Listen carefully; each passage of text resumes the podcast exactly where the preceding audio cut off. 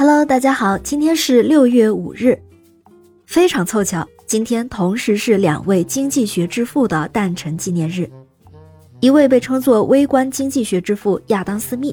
他诞生于一七二三年六月五日；另一位则是凯恩斯，他诞生于一八八三年的六月五日。我们今天就来听听他们的故事。亚当·斯密与凯恩斯同为英国经济学家。亚当·斯密是现代经济学的创立者，主张由看不见的手自发调节市场，被誉为微观经济学之父。而凯恩斯是宏观经济学的创立者，主张在市场出现市场失礼、市场失灵、负外部性的情况时，在市场自发调节的同时，由政府通过看得见的手来调控市场，被后世称为宏观经济学之父。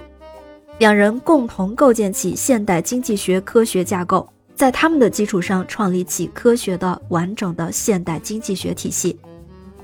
亚当·斯密是凯恩斯的前辈。首先是亚当·斯密创立了现代经济学，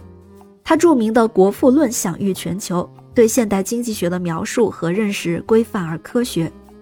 他一生都主张自由市场经济。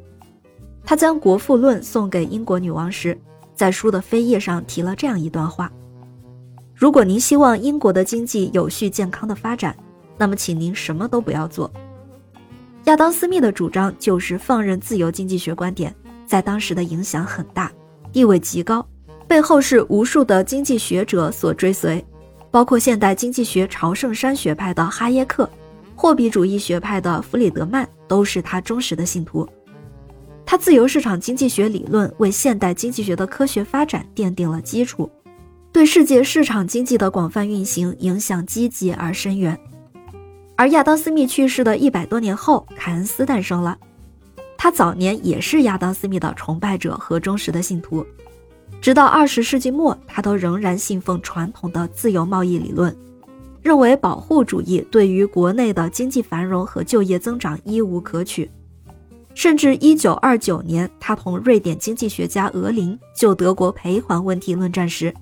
还坚持国际收支差额会通过国内外物价水平的变动自动恢复平衡，但是，一九二九年到一九三三年世界经济危机之后，凯恩斯就提出了失业和经济危机的原因是有效需求不足的理论，鼓吹国家全面调节经济生活。一九三六年，凯恩斯的代表作《就业、利息和货币通论》出版，人们发现凯恩斯一反过去的立场。转而强调贸易差额对国民收入的影响，相信保护政策如能带来贸易顺差，必将有利于提高投资水平和扩大就业，最终会导致经济繁荣。因此，凯恩斯在亚当·斯密自由经济学的基础上，建立起自己的学术规范，认为亚当·斯密仅靠市场这只看不见的手还不够，在市场失灵的情况下，也要靠政府这只看得见的手进行国家宏观调控。这就是著名的凯恩斯主义。亚当·斯密终身未娶，也鲜有趣闻轶事。在他的一生中，让人印象深刻的就是他的沉思，沉思占据了他整个生命旅程的绝大部分时间。亚当·斯密的名言是：“科学是对狂热和狂言最好的解毒剂。”但是与之相反，凯恩斯的私生活就非常的丰富多彩。早年的凯恩斯是同性恋。从伊顿公学到剑桥，他所有的亲密关系都跟男生有关，他自己也并没有隐藏这一点，甚至在早年的日记里还记录了他自己的故事。但是凯恩斯在四十岁遇到了来伦敦演出的俄罗斯芭蕾舞演员洛波科娃，因为这个女神，他改变了自己的取向，与这位芭蕾舞演员举行了婚礼。他们没有孩子，但是夫妻关系非常和谐，常常都有说不完的话。也许天才都有特别的一面吧。一座微观经济学大厦，一座宏观经济学大厦，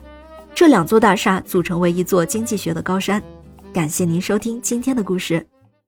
咩咩 Radio 陪伴每一个今天。